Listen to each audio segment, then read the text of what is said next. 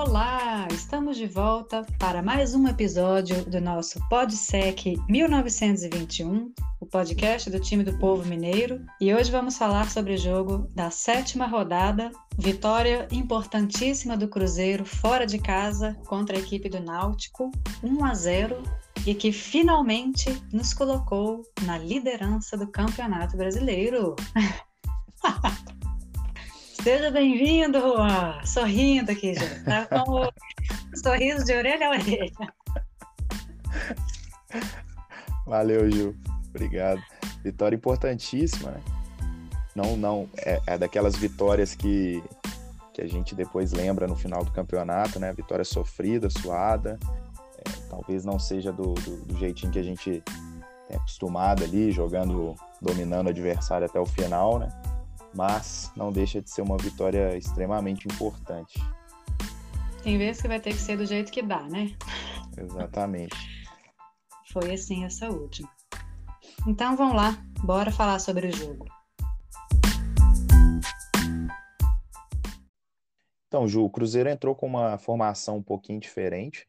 O Pesolano adotou uma estratégia de poupar alguns jogadores devido ao, ao desgaste da, das últimas partidas, né? E principalmente a última partida foi muito desgastante. É, a nossa linha de zaga e o goleiro foram os mesmos. O Neto Moura retorna à condição de titular, já que no, na Copa do Brasil ele não pode jogar. E aí, depois, as outras posições todas foram diferentes. É, o Rafael Santos entra na ala esquerda, o Marcelinho na ala direita. É, e aí, na frente, a gente veio com o Daniel Júnior o Rafael Silva e o Fernando Canezin voltando também ao time. Agora, com relação às dinâmicas desses jogadores, né? A gente tem a entrada de jogadores com características um pouco diferentes dos jogadores que vinham jogando em algumas funções, né? Como é o caso do, do Marcelinho, fazendo a ala, e o caso também do Daniel Júnior e do Canezin, fazendo esses jogadores ali mais de frente, né? E aí essas alterações elas provocam comportamentos e, e, e formas de interações diferentes, né? A gente tem jogadores com mais características de meia no, no ataque ali do que realmente alguns jogadores com característica de atacante ou ponta, extremo, né? Que era o que a gente tem o costume quando joga o Luvanor e o Jajá. O Cruzeiro ele enfrentou é, algumas dificuldades nos minutos iniciais, o Náutico ele veio com uma postura, ele adotou uma estratégia de marcar bloco alto nos minutos iniciais do jogo.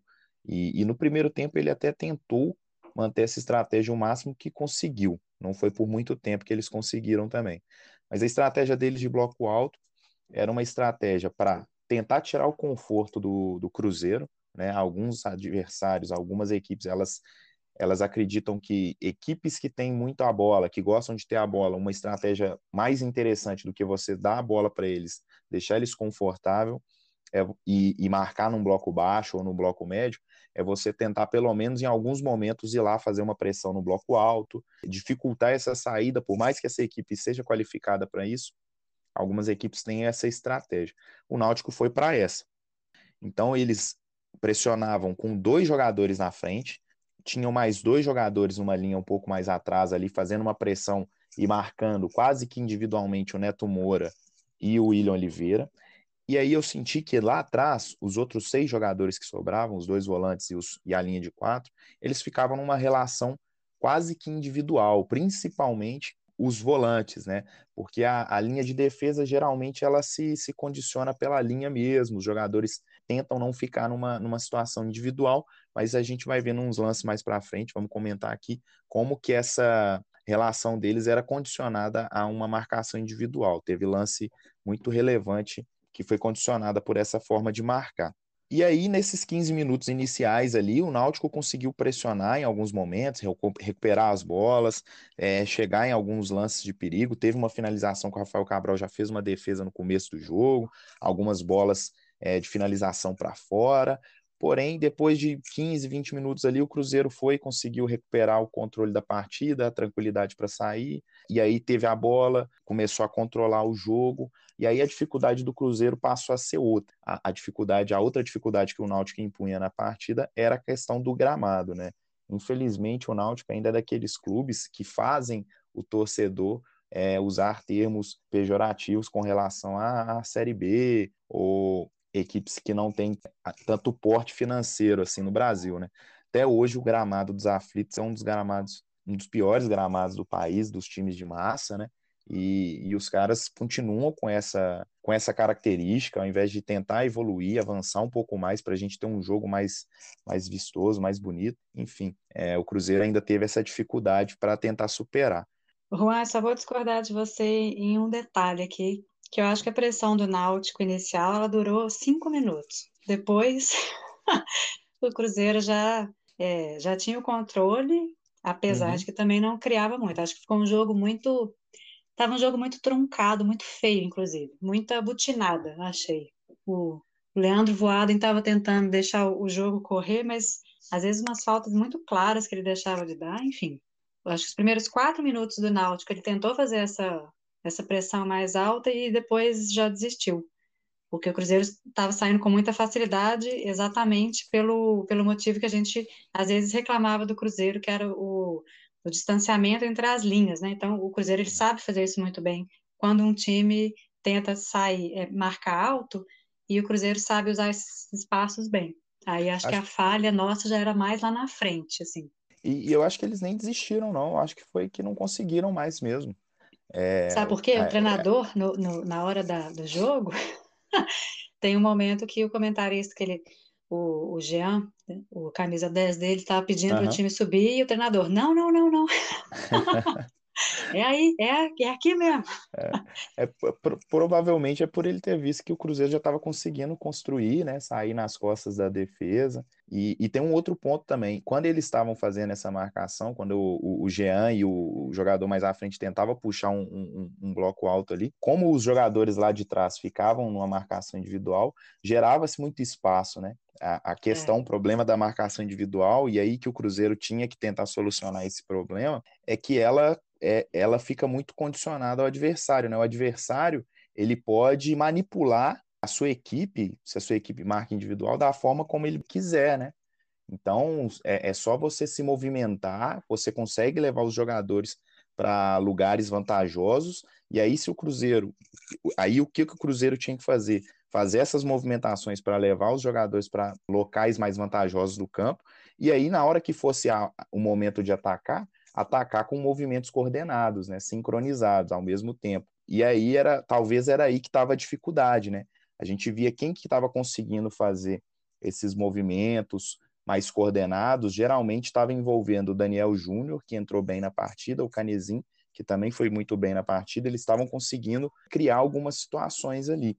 É um time muito desentrosado também, né, Juan, para fazer esse, esse sincronismo assim bem feito e coordenado, porque ali na frente é uma formação que nunca jogou junto. Querendo ou não, isso faz toda a diferença. Né? E aí, como você bem falou, Ju, é, passa de alguns minutos do jogo, o Náutico que, que veio tentando fazer essa, esse bloco alto, ele não consegue mais ou desiste de fazer, e o Cruzeiro consegue ter o domínio da posse de bola, vai ocupando o campo do adversário, e a estratégia do Náutico passa, o que resta passa a ser o contra-ataque, né? O Náutico ainda cria mais uma chance bem perigosa numa situação de contra-ataque. O pé de pressiona do Cruzeiro não funciona em um momento, eles conseguem acionar o Jean-Pierre, que conduz a bola pela, pela esquerda, consegue achar um bom passe para dentro da área, e aí o Rafael Cabral mais uma vez nos salva, né? Consegue fazer uma grande defesa. Eu acho que essa foi a, a chance mais clara do Náutico no jogo inteiro. E aí, assim, tirando essa situação, o, o, domínio continua sendo do Cruzeiro, muitas jogadas individuais ali com o Daniel Júnior e o Marcelinho também associando pelo lado direito, como é quando esse jogador entra no jogo, né? Daí, e aí, voltando lá no, no, no começo do, do, episódio, quando a gente fala com relação às mudanças de característica, né?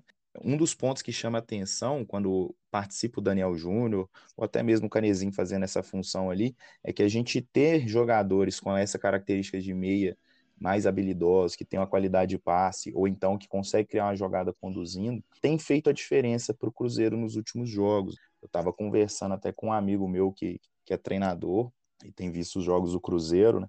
nessa formação do Cruzeiro, ele, ele tem sentido falta e, e, acha que a gente ganha quando a gente tem um meia armador, né? E aí eu até relembrei das entradas do próprio Daniel Júnior no jogo contra o, o Londrina, que, que ajudou bastante no jogo, no jogo contra o Remo agora, é, que a gente vinha de uma situação de ter três jogadores de frente com característica de atacante, e aí a gente troca para ter mais um jogador com característica de meia, até para associar com esses atacantes ali, né? Então talvez a gente, o, o esquema talvez do 3-5-2 ali, né, trazendo um desses homens de frente ali para ser um meia mesmo, um cara que vai associar e tal, ter mais qualidade, pode ser uma, uma, uma alternativa interessante para a gente no decorrer da competição, sabe? Ao invés de termos três jogadores de frente com a característica de fazer jogadas de, de, de pontas, extremo, até porque eu acho que pela qualidade dos nossos jogadores hoje, dos jogadores nossos de frente, talvez é, não seria o, a, a, forma ideal, assim, eu acho que a progressão desse esquema do, do, do Pesolano talvez vai ser essa nos próximos jogos, sabe? Sim, eu gosto do, do Daniel Júnior quando ele entra, porque eu sinto que ele tem mais, mais liberdade ali para flutuar de um lado para o outro, e ele tem essa característica, essa diagonal para dentro dele. Ali, duas, em duas oportunidades, ele sofreu uma falta perigosa, é, faltas perigosas, né, na entrada da área, e numa outra ele conseguiu é, finalizar, mas aí ele finalizou fraco. Então foi para mim o, primeiro tempo foi o jogador nosso mais perigoso, o que, que promoveu ali jogadas mais interessantes e que sai daquele comum. E aí, João, aos 39 minutos, é, numa jogada de transição, o Cruzeiro consegue, ele perde a bola no ataque e consegue recuperar imediatamente, né?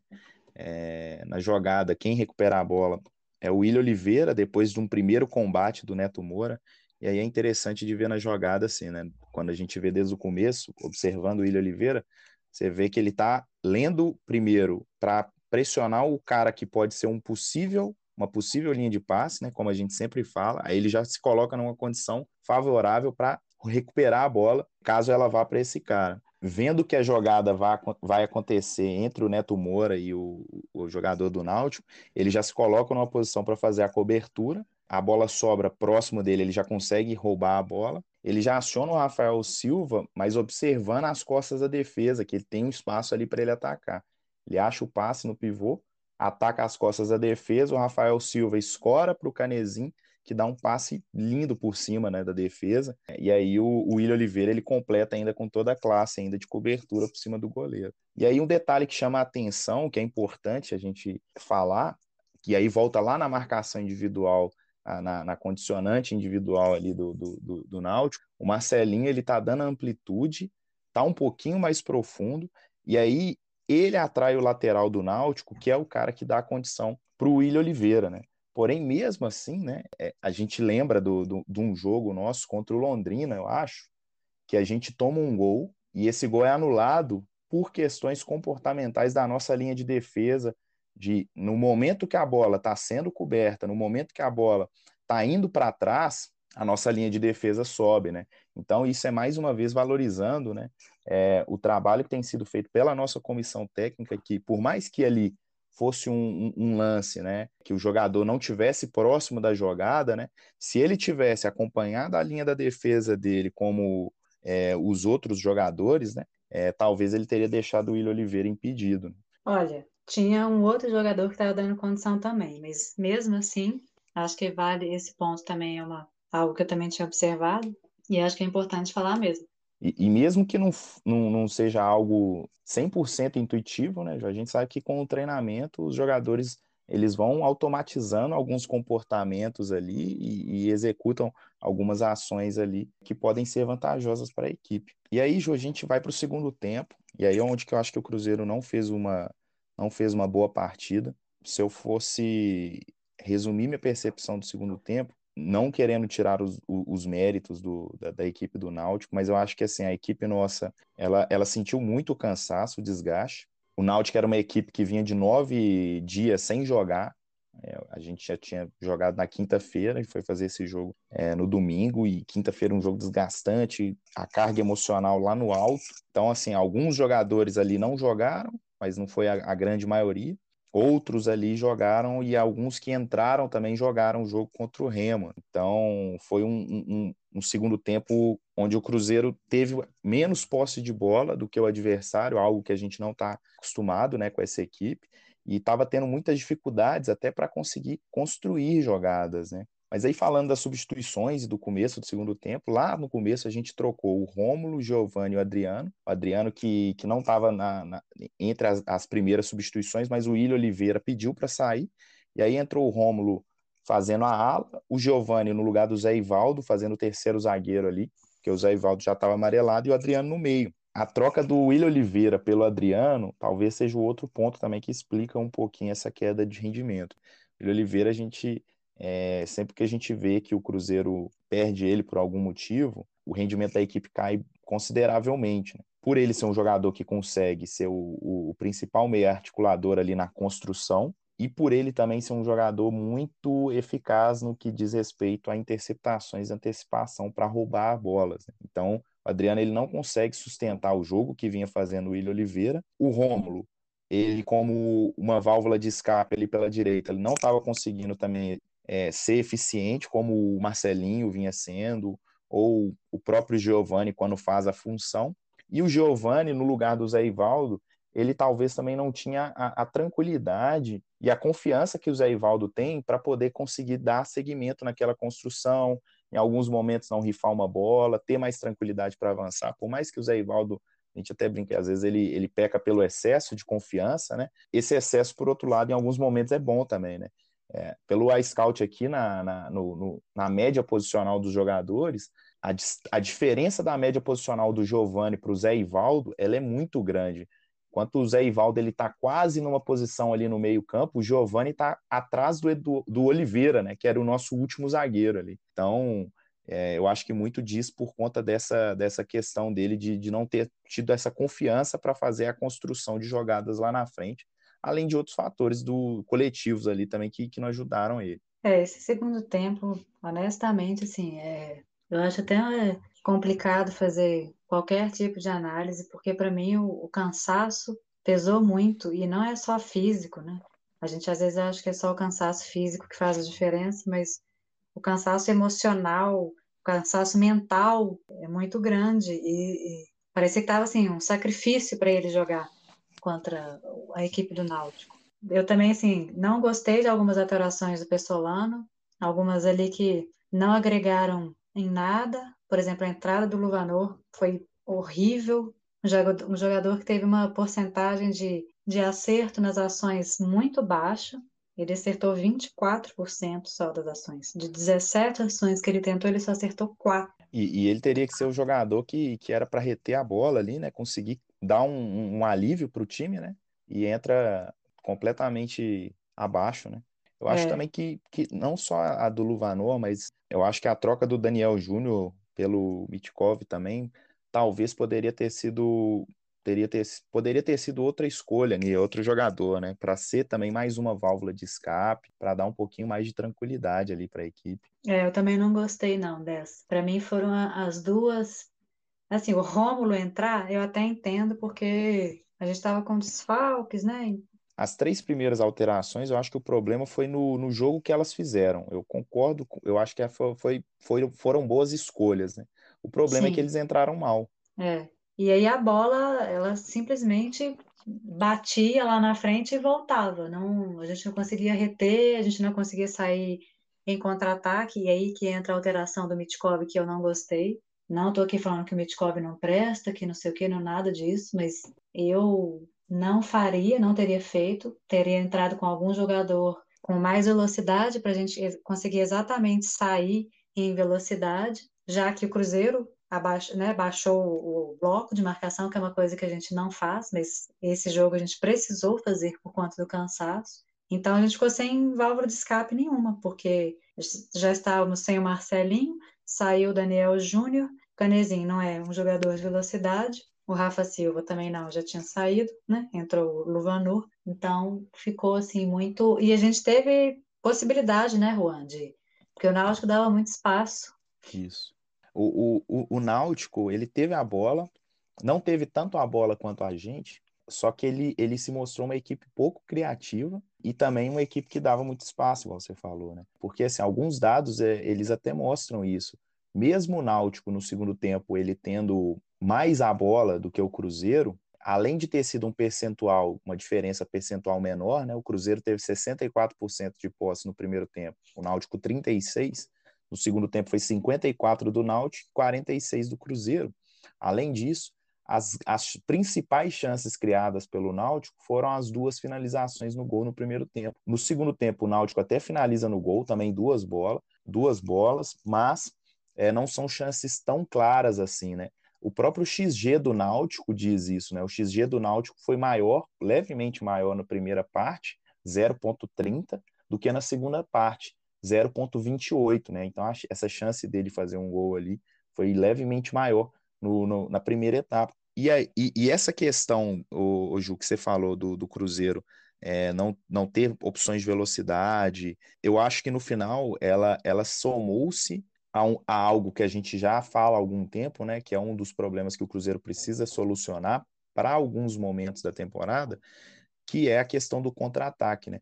O Cruzeiro, ele, ele, ele consegue ser uma equipe de contra-ataque bom quando a gente recupera a bola no campo do adversário. Mas nessa situação que a gente não está muito bem acostumado a ficar, que é uma situação de bloco mais baixo, e a gente precisa percorrer uma longa distância para contra-atacar, o Cruzeiro ainda precisa evoluir para ter um contra-ataque melhor nessas situações. E o fato de não termos colocado jogadores nessa característica nos colocou numa situação bem arriscada, né? onde os 10 minutos finais ali, 15 minutos finais talvez, a alternativa do Cruzeiro estava sendo chutar a bola para frente ali e tentar se defender, porque quando tentava contra-atacar com passes mais curtos, que, que, que era a característica dos jogadores que estavam em campo, os jogadores que entraram não estavam correspondendo, estavam tendo dificuldade de dominar a bola, de, de dar um passe e tudo mais. Né? É claro que a gente sabe também das deficiências do, do nosso elenco, que, que não é um elenco top, mas a gente talvez com, com o que a gente tem poderia ter feito um pouquinho melhor, né? Eu acho que era um jogo que talvez a gente poderia ter colocado o Vagninho ou o próprio Rodolfo ali, são jogadores que conseguem jogar nessa, nessa situação, que são mais acostumados a jogar nessa situação. Acho que eles poderiam ter dado um, um pouco mais de tranquilidade e válvula de escape para o Cruzeiro do que o. Estão mais descansados, né? Perfeito. O Luvanor, ele já, ele já vinha de um desgaste, que vem sendo titular, então ele estava visivelmente desgastado, assim, já não, já não tem um, já não tem um nível técnico lá grandes coisas. Então, quando ele entrou ali, nossa, mas ele entrou muito mal, mas muito é. mal mesmo. E em contrapartida, o Rafael Silva estava fazendo uma partida razoável para boa também, né? É, assim, ele foi, achei ele ah, que até consegui aguentar mais do que eu imaginava, porque no jogo contra o Remo ele já estava cansadíssimo com pouco, o pouco tempo que ele entrou no jogo quase fez um golaço, participou da jogada do gol, é. É, mostrou alguma uma certa consciência ali na hora de fazer algumas jogadas de pivô ali, associar com alguns jogadores. Então, ele me parece é... um jogador que tem força física, né, Juan? Não sei se você teve Sim. essa impressão também. Eu acho que o Rafa Silva, quando ele tiver, tá longe ainda da forma física ideal, quando estiver fisicamente bem, com ritmo de jogo, eu, eu eu estou curiosa para ver o que, que ele pode oferecer, porque eu não conheço o jogador, não acompanhei a carreira dele, mas vamos aguardar. Então, Ju, é... agora é a hora de você falar quem que você achou que foi o melhor em campo, né? Aquela horinha que você sempre se prepara, está sempre ligado ali para responder. Ai, ai. O voto do, craque da galera, né? ah, eu, eu, vou, eu vou no óbvio de novo, porque eu estou muito óbvio ultimamente. o óbvio, o óbvio quase sempre é a, a escolha certa, Ju. Take the first. É, não tem como, cara. Como é que você não escolhe William Oliveira, né? Depois de fazer um golaço daquele, fazer. Mesmo que ele não tenha. Não estivesse no nível que a gente está acostumado de vê-lo, né? De... Mas o cara que, que leu bem a jogada, atacou bem um espaço nas costas da última linha e faz um golaço, é ele, não tem como. Perfeito. Sem falar também, né, Ju, o, o, o quanto que o time perde sem ele, né? É sempre muito evidente o quanto que o time perde. E, e, não é só nas questões de jogo com bola, né? Ele recupera muitas bolas para o Cruzeiro, ele tem dado uma proteção muito grande para o Cruzeiro. É, e ele mostra que, assim, para você ser volante, você não precisa ser um cara pitbull ali, um brucutu, um cara que basta o cara ter leitura, tá bem colocado, porque fisicamente ele não, não, não é um acima da média nesses quesitos, né? Então ele tem é. que se adaptar para o jogo dele, né? E aí o, o que ele faz? Ele tenta ser mais inteligente que todos que estão ali. Por isso que ele consegue tantas recuperadas de bola, tá se posicionando sempre muito bem, nível de concentração lá no alto, e ele foi realmente o melhor da partida, assim, para mim também, sabe? Só que eu, eu tenho algumas menções honrosas, acho que vale a pena a gente citar, pelo menos, né? O Daniel Júnior, acho que foi uma boa partida mais uma vez. Está se mostrando um menino que a gente pode contar bastante. Canezinho voltando, jogador que vai ser muito importante para a gente, muito consciente, dando passo para finalização, para o gol. O Rafael Cabral, que nos salvou mais uma vez. O Neto Moura também, que cada dia que passa também, ao lado do William Oliveira, tem, tem se mostrado ali que vai ser aquela, aquela dupla de volantes ali que vai nos ajudar muito, com muita consistência. Um dos dados aqui do Neto Moura, por exemplo, né, de passe para o último terço, que a gente tinha comentado em outro jogo, né, a qualidade dele nesse quesito. Mais uma vez, ele, ele fez 100%, 7 de 7. O Canezinho também, 5 de 5. É, o Daniel foi menos, mas também foi 100%, 3 de 3. Então, são situações que agregam muito para o time.